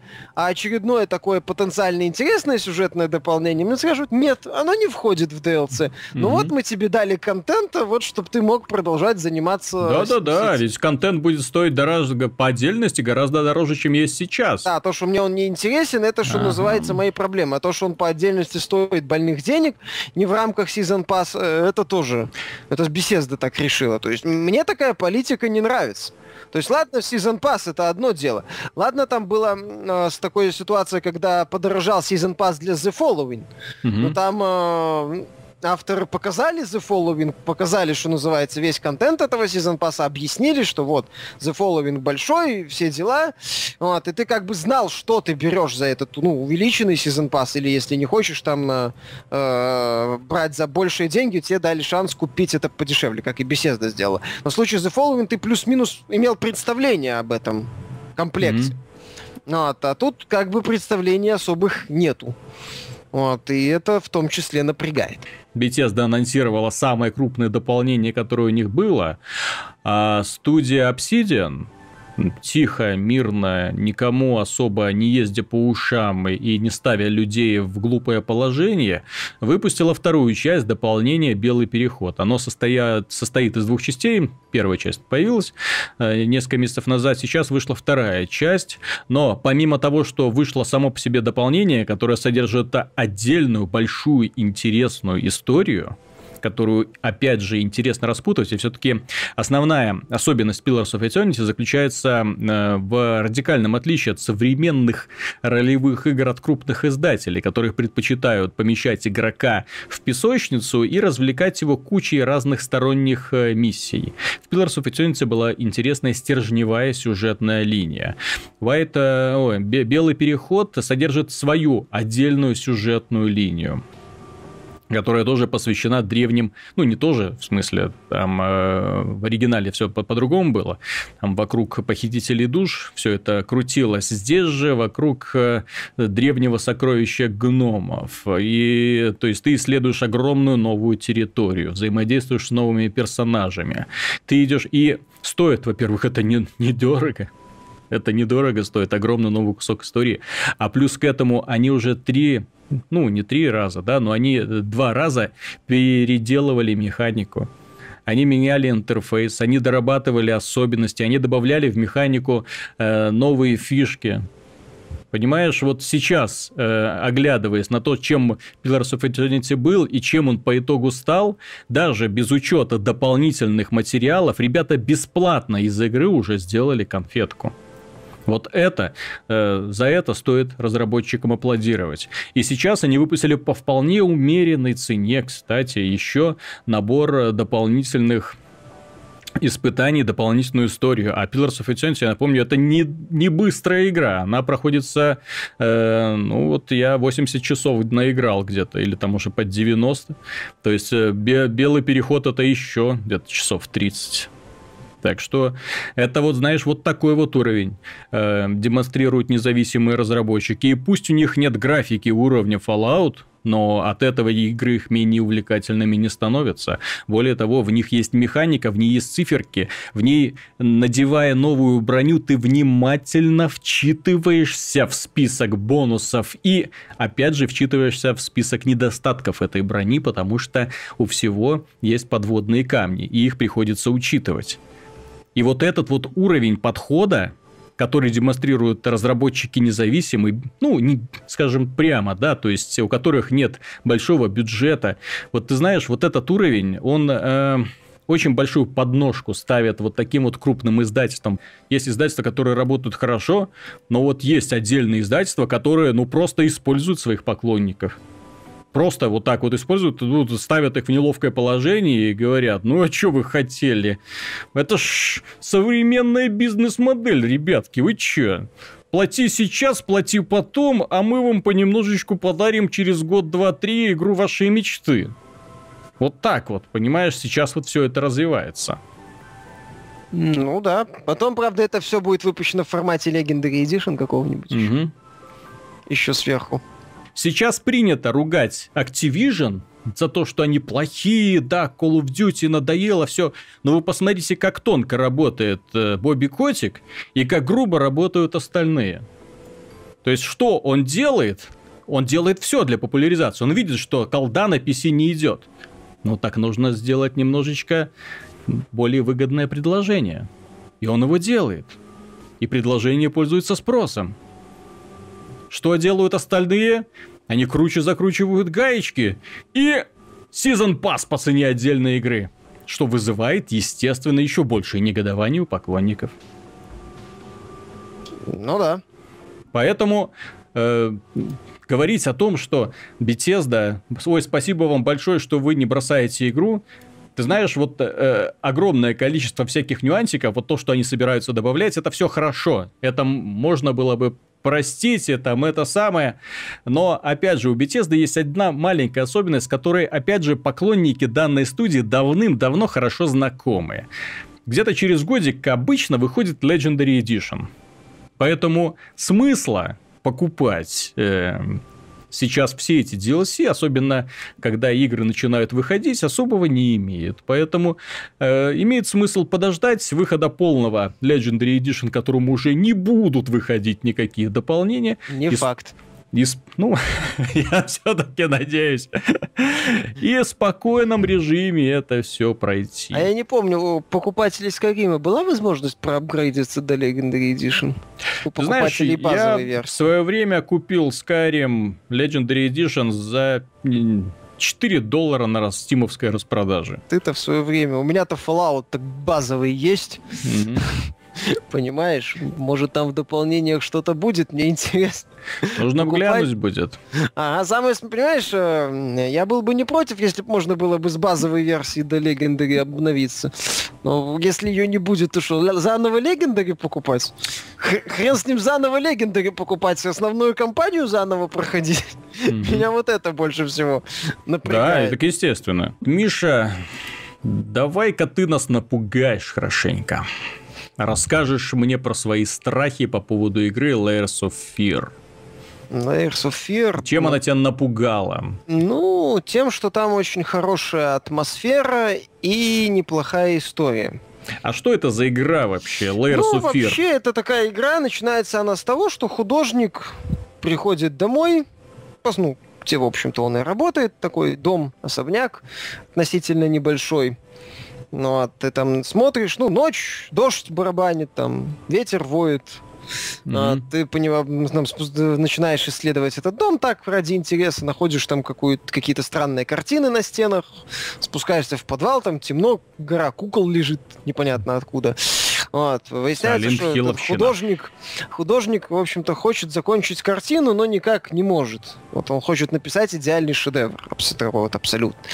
Вот. Э, заходишь в его мастерскую, выходишь из нее и понимаешь, что дом перестроился. Вот. Ты начинаешь идти вперед, двери за тобой закрываются, вот, а дом перестраивается и перестраивается. То есть ты понимаешь, в общем-то, ты постепенно вот погружаешься вот в это безумие этого творца. Mm-hmm. Вот. Э, а, кар- кар- картинка очень такая приятная, детализированная, красивая. Вот эта сама идея постепенного погружения в безумие, вот этого постоянно перестраивающейся реальности. То есть ты подошел на картину, посмотрел, развернулся, уровень перестроился. А, там открыл дверь один раз, закрыл, открыл заново, все не так вообще. Ну, то есть, ну, ты вот такой вот этой реальности, когда ты постепенно в нее погружаешься, такие обычные наскоки из-за угла, они работают. Потому что авторы в плане создания каких-то таких сумасшедших психоделических образов у них получилось. То есть э, ты вот постепенно э, оку... тебя окутывает вот эта атмосфера безумия главного героя. А ты из записок э, каких-то таких обрывков информации узнаешь, в общем-то, о его прошлом, о прошлом его семьи, как там, что происходило. Такая достаточно жуткая картина вырисовывается основная. И в целом вот это вот интересно. То есть это, по сути, симулятор ходьбы. То есть ты ходишь, вертишь камерой, ждешь, пока переключится реальность. Иногда в одном моменте, в одном месте надо, в одном конце комнаты надо посмотреть подсказку, в другом конце комнаты ее использовать. Вот. Есть раздражающие yes. моменты, когда ты должен найти маленький предмет, или когда ты просто бегаешь по комнате и вертишь камерой, дергаешь за какие-то предметы интерактивные в ожидании, пока реальность соизволит переключиться, и ты сможешь идти дальше. То есть раздражающие моменты есть. А, что еще? Авторы слишком повторяются касательно вот этих э, элементов напугивания. Опять же, в определенный момент, когда ты, что называется, свыкался со вселенной этой, вот, перестает вот эта вот вся эта идея, бу, она перестает работать. Ну, потому что ты, блин, понимаешь, что главный герой бессмертен, mm-hmm. что, в общем-то, элементы повторяются, некоторые моменты ты начинаешь понимать и думаешь, хрен с ним. То есть как-то удивите меня по-новому, а по-новому у авторов не особо получается удивлять. То есть они меняют антураж, но какие-то вот методы э, напугать остаются те же, теми же. Вот, поэтому за 4 часа эта игра надоедает, даже за чуть меньше, по-моему, 3,5. Вот. Э, и, собственно, второй раз ее проходить особого смысла нет, потому что базис ты узнаешь, а допы, они хороши, но многие ты можешь найти сразу. Я так понимаю, что, собственно, я вот ее пару раз прошел, разные допы находил, то есть mm-hmm. я так понимаю, что это как в некоторых хоррорах, что ты... Э, Ой, э, каждый нужно... раз нужно, да. Угу. Ну, опять же... Вся основной... история откроется при многократном прохождении. Ну, опять же, вся история, Замануха там, такая. базис, опять же, ты узнаешь, и, собственно, уже узнавать еще больше, то есть еще какие-то мелочи глупо. Опять же, эмоциональный эффект от пугалок, от э, атмосферы, он второй раз, он под конец первого раза уже не работает. Ну, а то под конец второго раза он не работает уже вообще. Он уже в начале второго раза не работает. Потому что ты знаешь правила, ты знаешь плюс-минус какие-то происшествия, ты знаешь, что будут делать авторы, ну, на основе, на основе идей там рояль внезапно заиграет или там книгой начнут летать. Mm-hmm. Вот. Да. Телефонов нет, охотникам за привидениями позвонить. Из, из телевизора девочки не вылазят там случайно? А, нет, не вылазят. Это уже все штампы хоррор-фильмов. Нужно ну, вот использовать. Именно. Нет, ну здесь еще раз повторяю, когда первый раз идешь, где-то половину компании, вот два, полтора-два часа это работает, тебе интересно, ты у ух ты, прикольно, у ты там пугаешься. А потом ты уже просто идешь, о да, ой, как неожиданно, ой, как интересно. Ну, что закончилось, что может еще раз пройти. Начинаешь, потом, ой, ой, как, ой, как я испугался. Ой, ой. Вот, то есть, ну, игры есть проблемы. В целом она, она стильная очень, графика и оформление в игре крутое. В игре реально есть необычные такие вот психоделические образы. А, в игре неплохая основная история вот этого героя и его семьи. Вот, но, опять же, она фактически разовая, реиграбельность в ней близка к нулю. А, в ней есть проблемы с повторениями, при том, что она короткая, что тоже, с моей точки зрения, серьезный недостаток. Я бы ее мог посоветовать любителям вот таких мрачных симуляторов ходьбы с минимальными загадками. А меня вот лично начали уже подзадалбывать симуляторы ходьбы, создатели которых уверены в том, что достаточно что-то такое особенное показать. Э, то есть вся игра строится вокруг какой-то одной концепции, а потом воображение резко заканчивается и все обрывается. То есть люди забывают, что игры-то в первую очередь должны быть играми. То есть нужно чем-то удивлять, помимо того, что комнаты перестраиваются, и там кто-то напрыгивает из-за угла, особенно если это связано с хоррором. Мы же говорим про игры, которые... Ну, хоррор-жанр, он давным-давно известен и имеется вполне определенные правила. И было бы неплохо его немножечко показать, развить не только в сторону эм, каких-то визуальных образов, но и в сторону игрового процесса. А вот этого как раз не происходит происходит. И вот это вызывает у меня глубокое возмущение. Ну, Там... от инди-авторов глупо, глупо ждать чего-то такого в плане механики. Ты знаешь, авторы Пенумбра отлично с этим справились. А, ты Сома имеешь в виду? А? Сома или саму или Пенумбру непосредственно? И Пенумбру, имею в виду. Мне Пенумбра очень нравилась сама по себе. И Сома очень неплохая, жуткая достаточно атмосфера. Хоть там и не приходится ломать головой, но тем не менее там хоть что-то приходится делать. Там все-таки есть ощущение опасности от этих вот роботов. Приходится там прятаться. А, ну, там этот элемент был, да, я согласен. В Layers of Fear этого нету. То есть элемент... Layers of Fear простые загадки только. Амнезия первая. Что, плохая игра Dark была? Descent отличная. Ну, ну, там это, опять же, это игра в прятки, я не скажу, А игра это... в прятки всегда страшная. Она всегда страшная. Alien Isolation. Ну, кроме как в Alien Isolation, ладно. Тут я, конечно, слово всегда это... Тут и зависит от реализации, на самом деле, да. А, понимаешь, тут касательно продолжения. Меня, например, э, в чем мне Сома в свое время тоже понравилось, что там эти игры в прятки были непродолжительные и в меру разнообразные, потому что ты там то со слепым монстром сталкивался, то с глухим, ну, который один там на твои на звуки ага. реагирует, второй на... Э, второй вообще на тебя не нападает, пока ты на него не смотришь. Там вот этот был забавный момент. И там этого было немного. В Layers of Fear, ну, в таких мелких проектах, понимаешь, это такие концептуальные игрушки, которые, ну, которых есть фишка, и она, в принципе, работает. Вот в случае с of Fear, с of Fear, она с оговорками, но она работает. И ждать от них чего-то такого, что они внезапно порвут шаблоны, ну, я бы не стал. Возможно, ну, в будущем эти авторы что-то еще смогут сделать. У игры вроде неплохие отзывы, и в целом он зашел неплохо. Ну, посмотрим. Может, что-то вылезет по итогу в будущем. Ну... Тут, как, знаешь... как, пер, как такой один из первых проектов, и, который имеет смысл приобрести на распродаже ради очевидных достоинств, ну, не так-то плохо. А ждать, э, ну, Сома и другие выдающиеся хорроры, они на то и выдающиеся, чтобы э, стоять выше всех остальных. Кстати, дорогие друзья, рекомендую вам очень сильно, когда вы смотрите эту программу, иметь под рукой какой-нибудь блокнотик или бумажные электронные и записывать игры, которые мы рекомендуем брать на распродаже. Для того, чтобы потом о них не забывать. Стимовские распродажи бывают не каждый месяц, а вот когда подходит конец года или летняя распродажа какая-нибудь, э, бывает очень приятно увидеть списки желаемых товаров, именно то, что мы упоминали, чтобы убедиться, что мы рекомендуем игры не просто так, и ругаем тоже не просто так. Вот. А что касается, кстати, геймдизайна в играх, и э, основная проблема всяких симуляторов ходьбы заключается в том, что делают ребята, которые не сильно понимают в геймдизайне, то есть не сильно понимают это слово. Так вот, э, все мы знаем, что System Shock находится, System Shock 3 находится в разработке. Наконец-то Ура! кричал я до того момента, как узнал, что над ним будет работать Уоррен Спектр, и он возглавил группу разработчиков System Shock 3.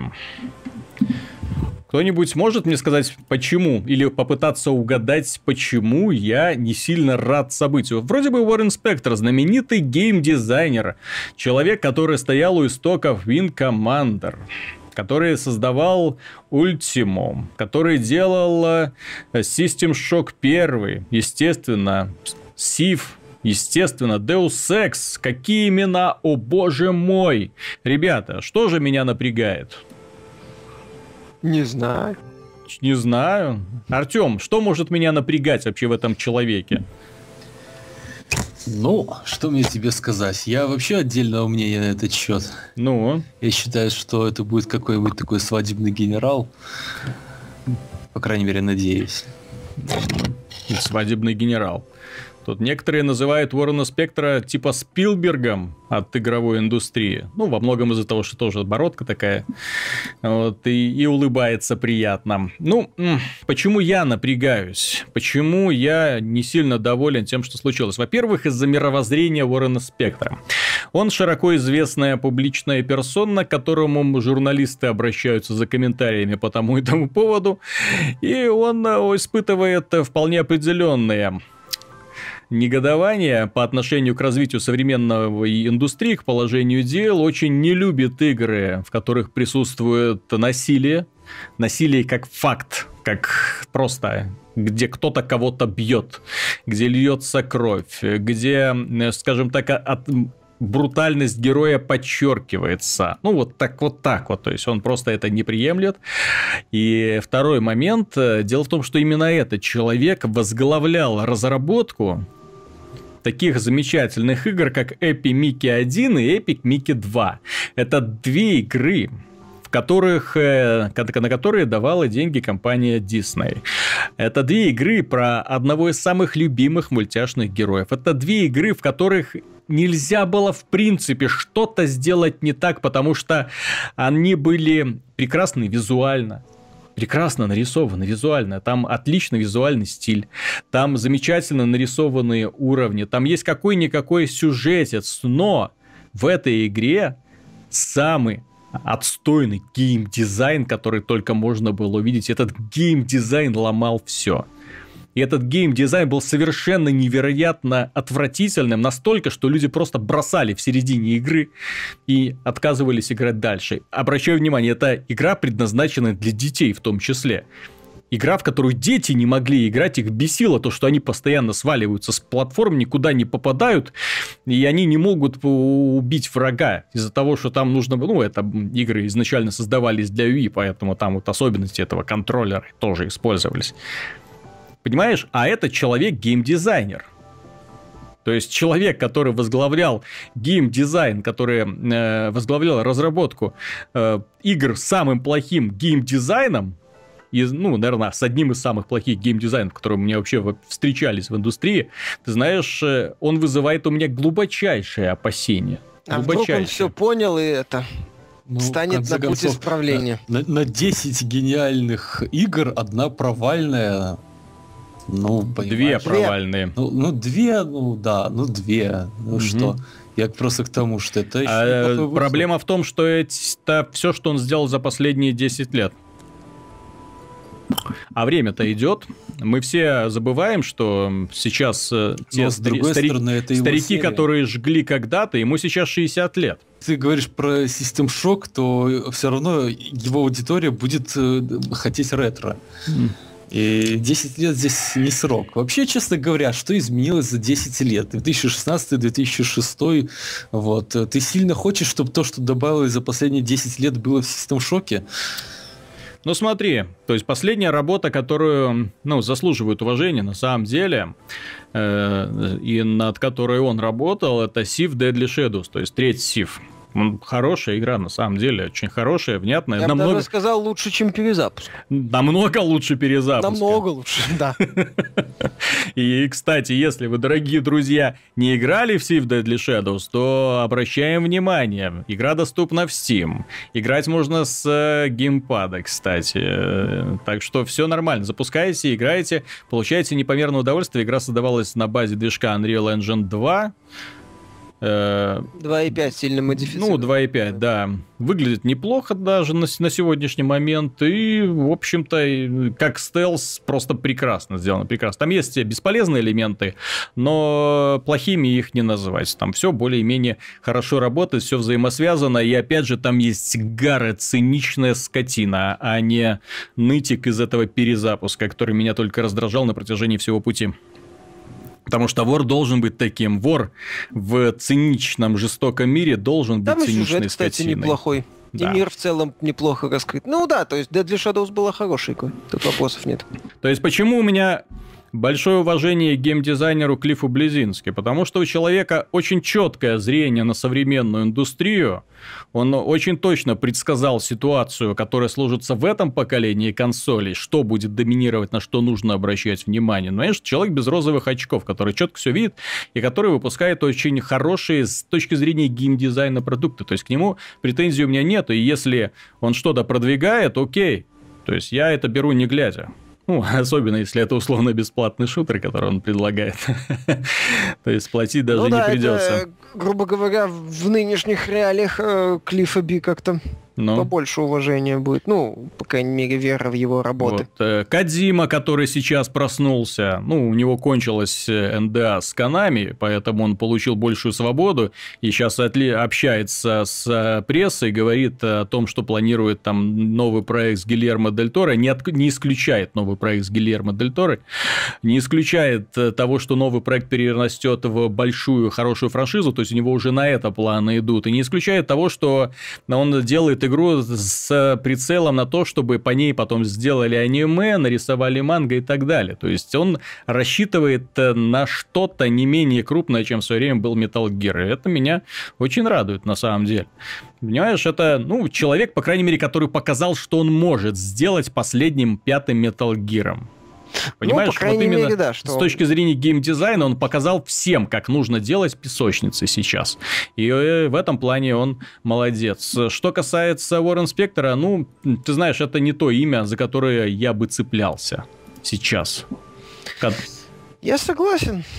Я согласен. Ну, посмотрим, понимаешь, тот же М. Найт Шьямалан угу. зажигал феерично после э, фактически Unbreakable.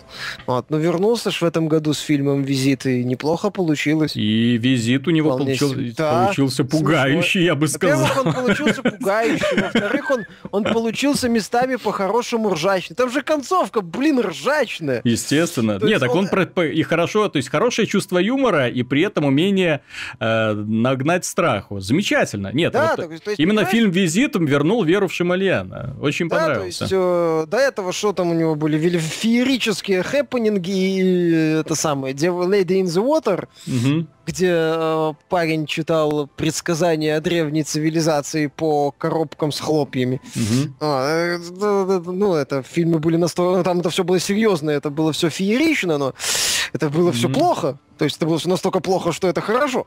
А сейчас он вернулся и в целом смог. Mm-hmm. Понимаешь, тот же из таких тоже примеров Джордж Миллер, который, которому уже за 60.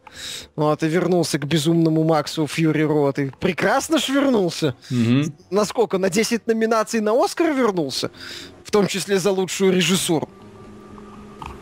Вот, поэтому посмотрим, может и Спектр как-то возьмется за старое извиниться перед аудиторией, скажешь, что я не понимал игры, сейчас я их понимаю, и что-нибудь сделает. Посмотрим, посмотрим на результат. И превзойдет ну, насилием Doom 4. Посмотрим.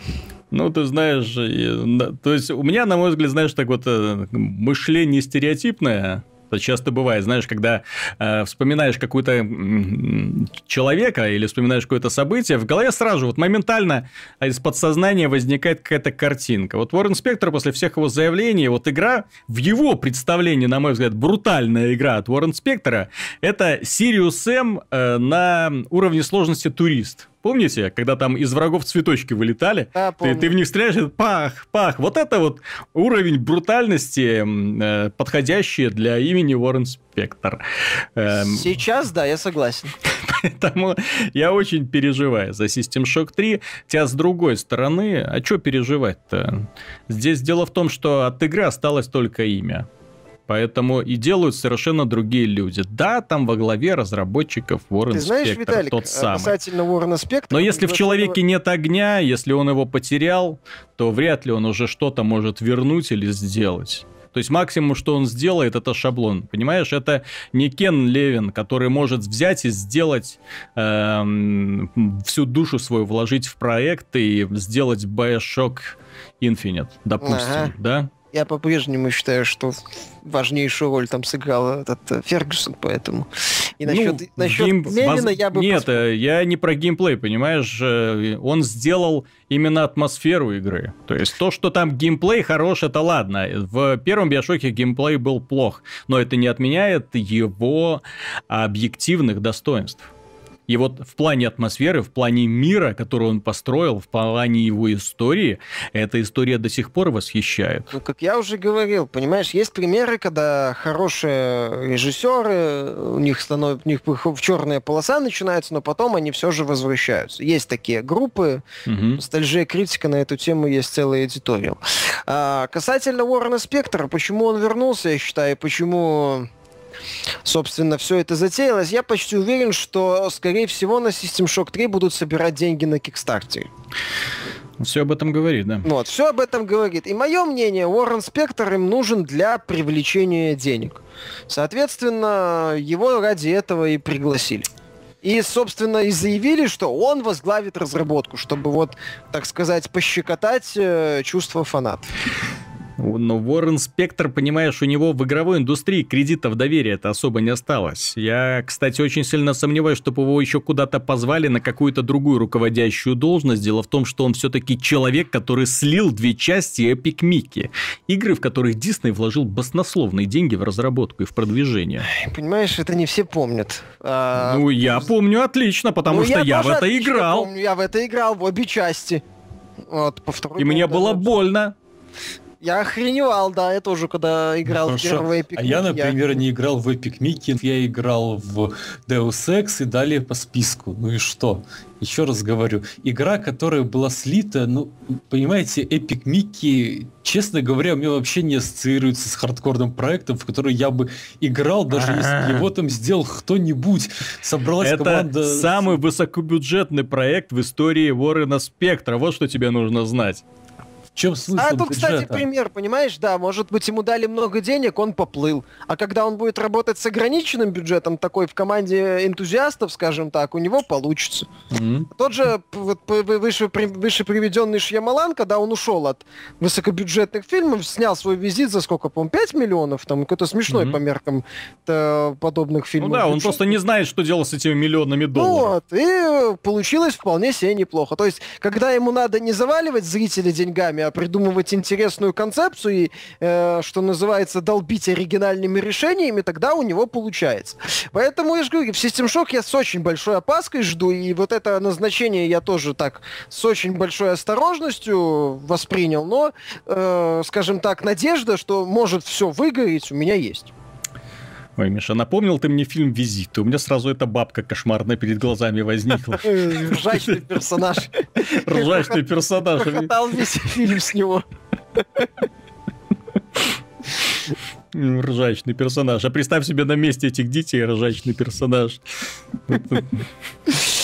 Да. В общем, на этом будем заканчивать. Выпуск получился достаточно ну, плодовитым, на мой взгляд. Много чего обсудили, много кого раскритиковали, много поругались. На мой взгляд, это идеальный формат для судного дня. Всех судить, всех обижать, ругать. И, ну да, и, увы, приходится отмечать э, очень негативные тенденции в игровой индустрии, которые мягко говоря, не радуют. Но посмотрим, что будет дальше. Поэтому э, до конца февраля еще есть время, а в конце февраля будут еще новые игры, а потом наступит март, апрель, май, то есть Uncharted 4, Doom, о, и вот тогда Division, будем... Division. Тест которого стартовал, кстати. Да, и мы, соответственно, посмотрим на все это и вынесем свой окончательный вердикт что делать с этой индустрией. А потом будем надеяться, что к нашему мнению прислушаются хоть кто-нибудь, кроме Бобби Котика, который и так нас прекрасно знает, слушает и внимает нашим советам, как оказывает, показывает практика. Давно уже пора его пригласить на нашу передачу. Он стесняется. Ты видел его в фильме там про бейсбол? Он там засветился в одной роли. Так стеснялся Брэда Питта. Вот. А тут таких зверей тем более ну, застесняется. Раз он даже Брэда Питта стеснялся. Ну.